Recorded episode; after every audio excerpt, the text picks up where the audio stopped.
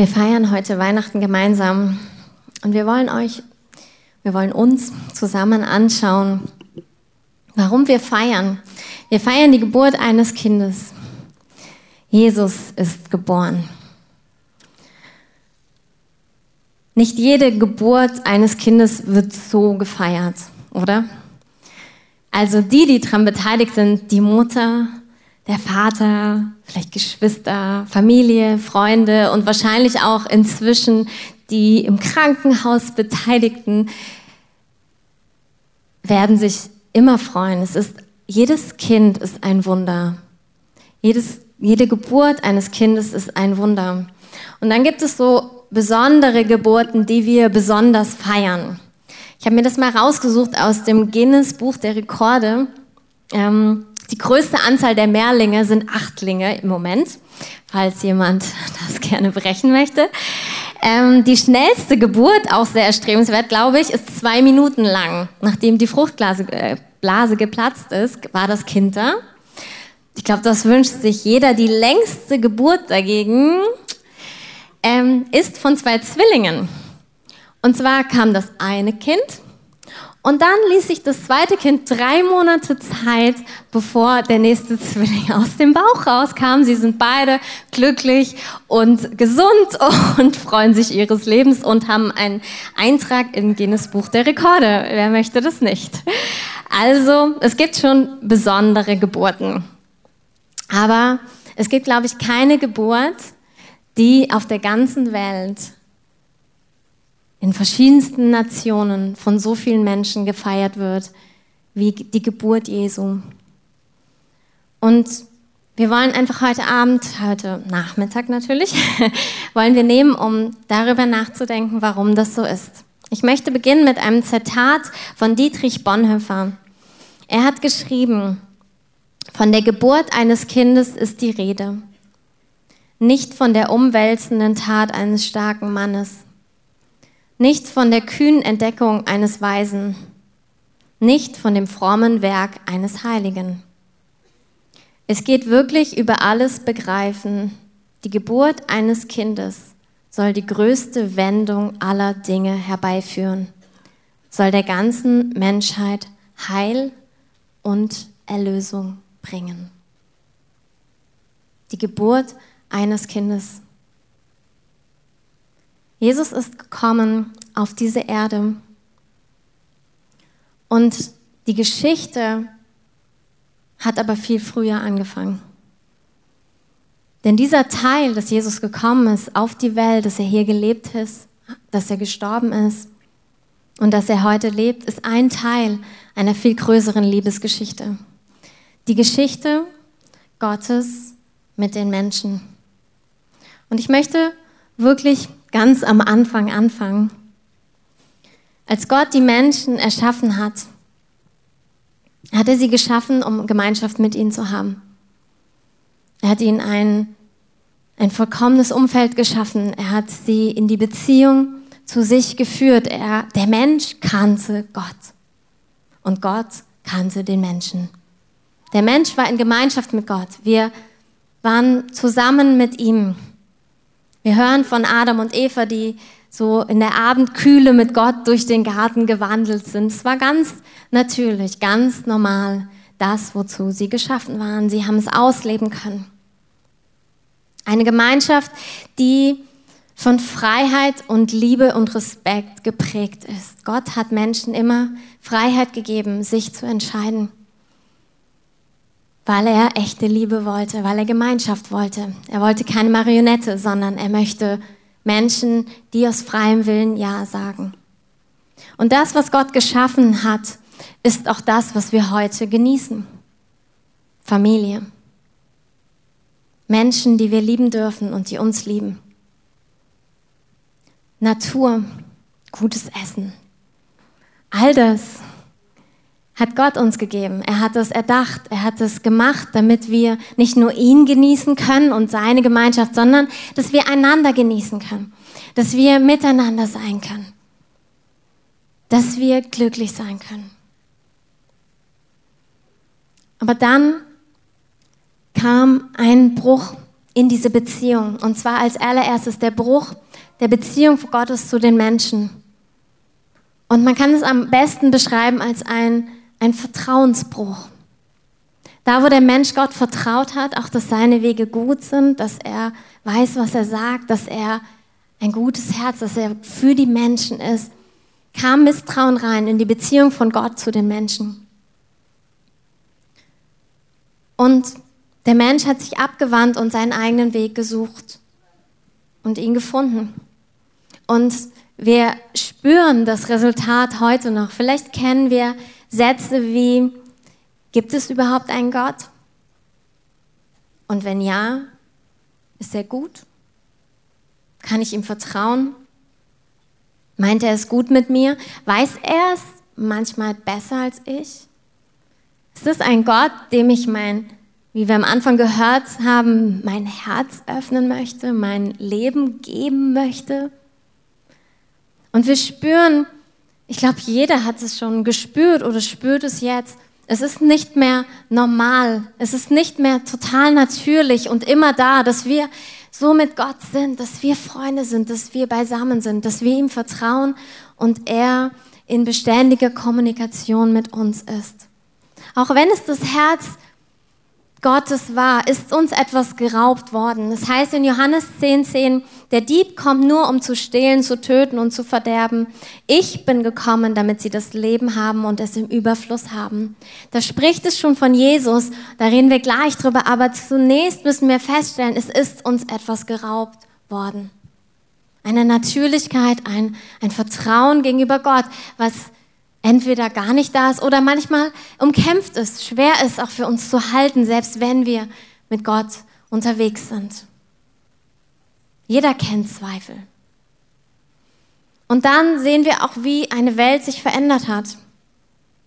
Das ist, was das Anspiel auch uns gezeigt hat, womit es begonnen hat, ist, dass es da Zerrüttung gibt. Es gibt Einsamkeit. Das, was Gott eigentlich zum Segen gesetzt hat, funktioniert nicht immer. Wir wollen das Gute, wir versuchen unser Bestes und doch ist es manchmal gar nicht so leicht zu lieben.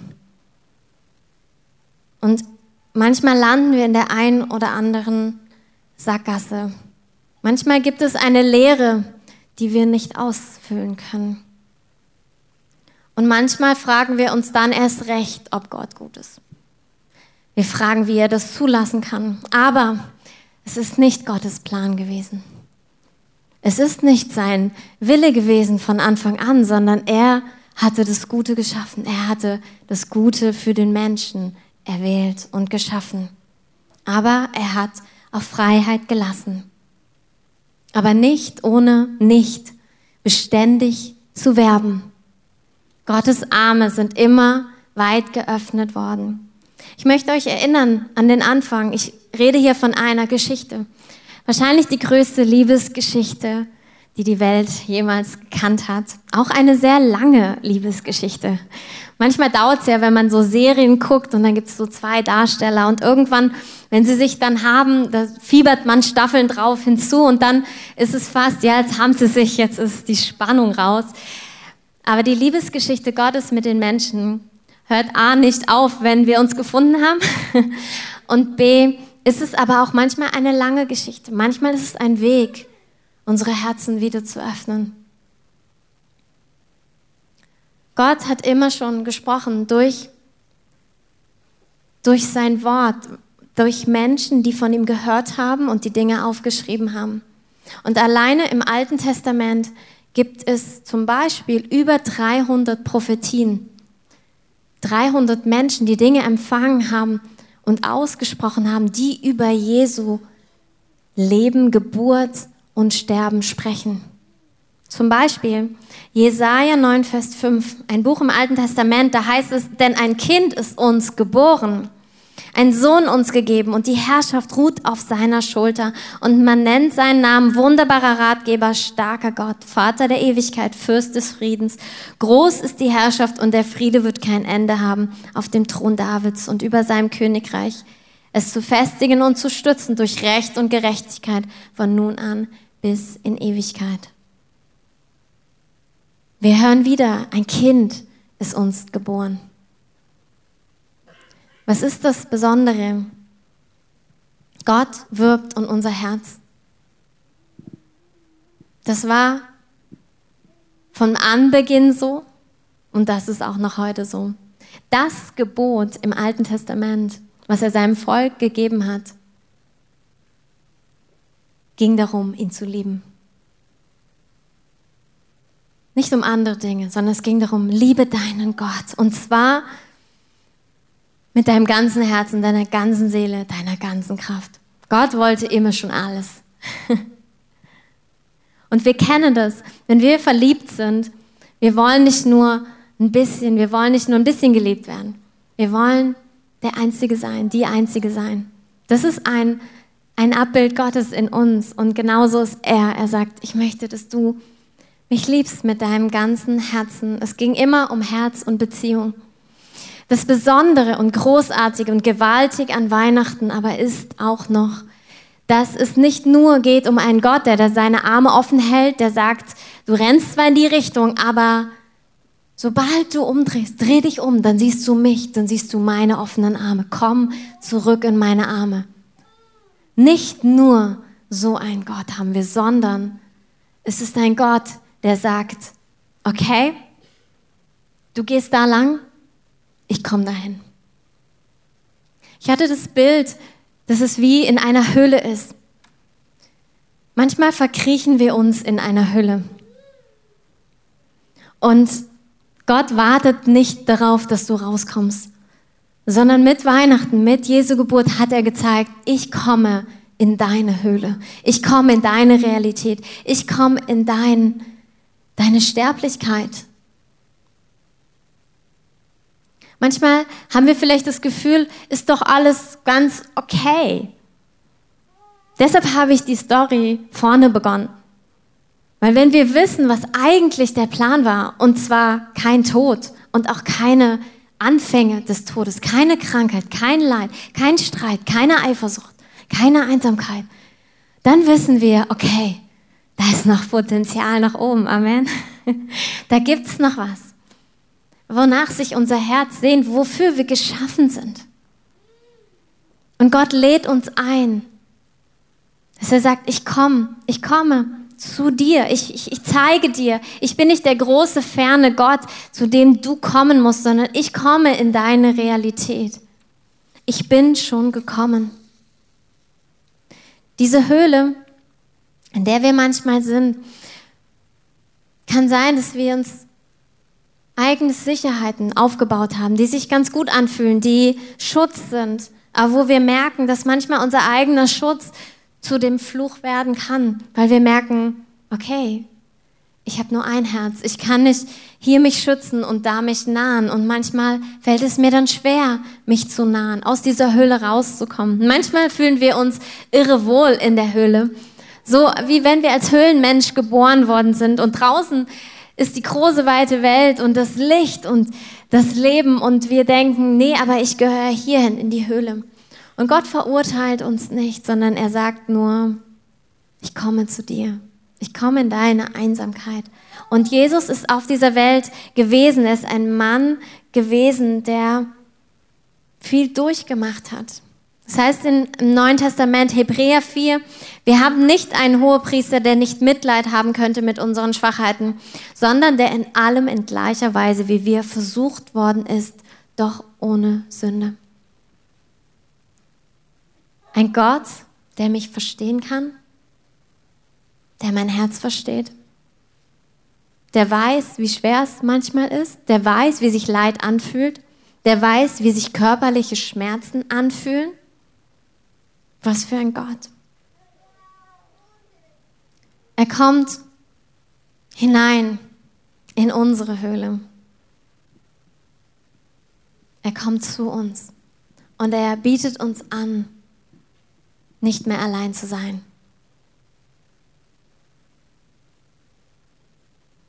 Ich möchte euch gerne sagen können, dass wenn wir Jesus im Leben haben, aller Schmerz aufhört, alles Leid aufhört, keine Konflikte mehr da sind, keine Herausforderung. Aber ich glaube, es würdet ihr mir nicht glauben. Und ich würde es mir auch nicht glauben. Aber was Jesus sagt, ist, ich komme zu dir. Ich komme dort rein, wo du jetzt stehst. Ich zeige dir, was ich daraus machen möchte. Ich zeige dir die Kraft von Wiederherstellung, weil Jesus kommt nicht nur als guter Freund. Jesus kommt als der, der den Tod überwunden hat. Wenn Jesus in dein Leben kommt, dann kannst du gar nicht anders, als Heiler zu werden, als Freier zu werden. Weil Gott ist ein Gott der Wiederherstellung. Und ja, wir sind alle Wege auch des Leides schon gegangen. Aber er sagt, A, du bist nicht alleine darin, auch in den Herausforderungen, die in diesem Leben, in dieser Welt da sind. Aber er sagt auch, ich komme und wenn ich komme, komme ich mit meiner ganzen Kraft, meiner Kraft der Wiederherstellung. Wisst ihr, Gott wird alles wiederherstellen, aber auch jetzt sagt er, ich möchte dich zu mir ziehen. Ich will dich in meine Realität reinholen. Und die Realität ist als allererstes, was wir am Anfang gese gesehen haben, eine Beziehung zu ihm, voller Tiefe, voller Natürlichkeit, voller Schönheit. Eine Beziehung zu Gott selbst. Und da, wo Gott ist, da wird sich das ausbreiten, was er ist. Und zwar Liebe, Frieden, Freude, All das nimmt zu in unserem Leben, da wo er ist. Jesus beschreibt es, das heißt im, im Neuen Testament, in der Offenbarung, das letzte Buch der Bibel, da sagt Jesus ganz klar, was er möchte. Und zwar sagt er, sieh, ich stehe an der Tür und klopfe an. Wenn jemand meine Stimme hört und die Tür öffnet, zu dem werde ich hineingehen und mit ihm essen und er mit mir. Das Anspiel hat angefangen mit dem letzten Teil Jesu Leben auf dieser Erde, mit der Kreuzigung. Und wir sehen an dem Amtsspiel, Petrus hat versucht, Jesus davon abzuhalten. Aber das, was Jesus gezeigt hat, und ihr könnt es nachlesen, auch in den Büchern des Neuen Testamentes, wo über das Leben Jesu beschrieben worden ist, Jesus hatte ein Ziel im Leben. Jesus ist gekommen, er ist geboren worden als ein Kind, er ist aufgewachsen, er ist gewachsen und er wusste, wozu er geboren ist. Jesus hat sein Leben gelebt mit einer Zielorientierung und Determinierung für uns zu sterben. Warum? der Anfang der Geschichte. Gottes Ziel war immer die Gemeinschaft mit den Menschen. Immer schon. Und das wird es auch immer bleiben. Gott hat keinen Plan B. Gott hat sein ganzes Herz da reingeworfen. Und das, was den Mensch einmal trennte und heute trennt, diese eigenen Wege zu gehen, all die Schuld, die wir, Fehler, die wir gemacht haben, die uns trennt von einem vollkommenen Gott und die uns auch voneinander zum Teil trennt. All das hat er gesagt, ich nehme es mit und ich sterbe stellvertretend dafür, damit du frei bist und damit du leben kannst. Wir haben heute Weihnachten und ich möchte darüber reden, weil Jesus mit einem Ziel auf diese Erde gekommen ist. Und Jesus Herzensanliegen war immer dieses Menschen zu lieben und sie zu sich hinzuziehen und mit dem Vater zu versöhnen. Seine ganze Leidenschaft, sein ganzes Leben, wenn wir über Jesu Geburt, Jesu Leben reden, dann müssen wir darüber reden, weil das ist sein Herz. Das ist seine Leidenschaft. Das ist das, wonach er sich immer gesehnt hat. Und er hat alles gegeben, Er hat in dem Moment, auch als er sein Leben gelassen hat, das heißt, dass er das um der vor ihm liegenden Freude willen getan hat. Was ist diese Freude? Das bist du.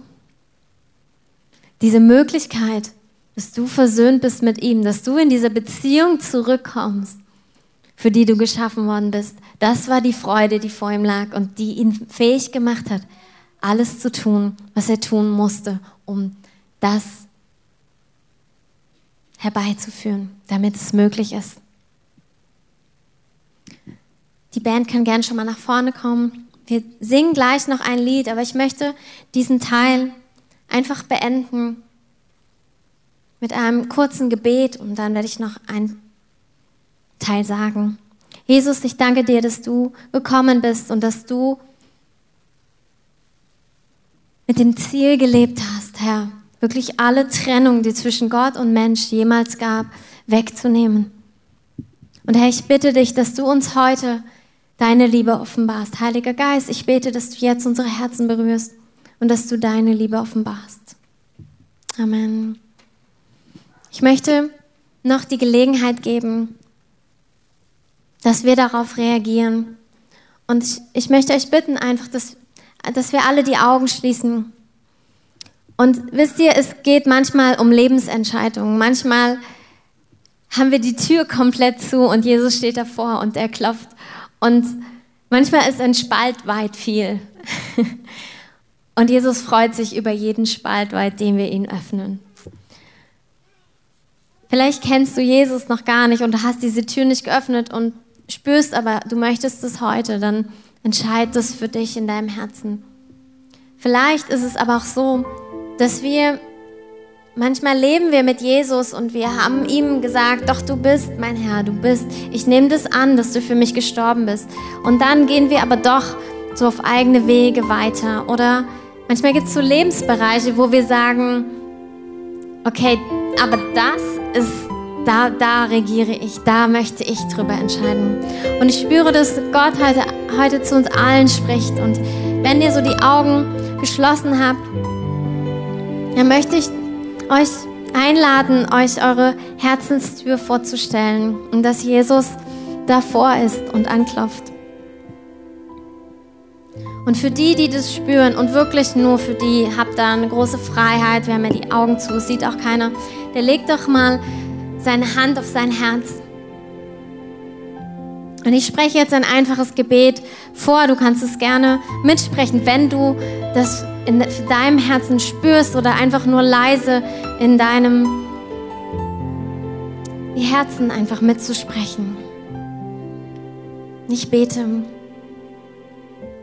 Jesus, ich öffne dir meine Tür.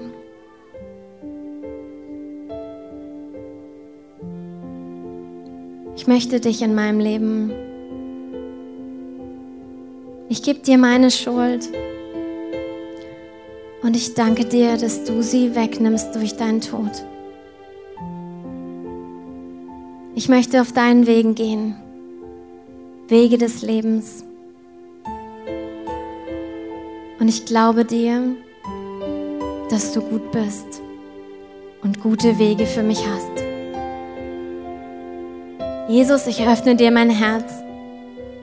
Sei du mein Herr. Sei mein König und sei mein Freund.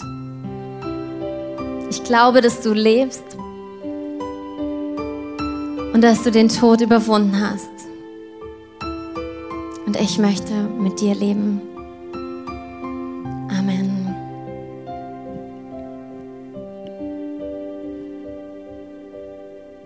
Jesu Liebe ist so groß und sehr beharrlich. Und wir sind auf einem Weg, einem Weg, wo wir seiner Liebe immer wieder begegnen werden. Wir kommen da nicht dran vorbei. Aber wir sind frei. Und er ist sehr geduldig. Wenn du heute das zum ersten Mal getan hast und entschieden hast und gesagt hast, ich will und wenn es nur ein Spaltweit ist, mein Herz öffnen, dann sprich doch mit jemandem drüber. Herr, wir sind auf diesem Weg zusammen unterwegs und es ist so schön, gemeinsam Gottesdienst feiern zu können und Leben teilen zu können mit Gott und mit Menschen. Dafür sind wir geschaffen. Das war sein Plan von Anfang an. Wir werden jetzt noch ein Lied hören. Ihr könnt gerne mitsingen oder ihr könnt es einfach auf euch wirken lassen und einfach die Zeit nehmen, um drüber nachzudenken, was Gott heute in euer Herz gesprochen hat.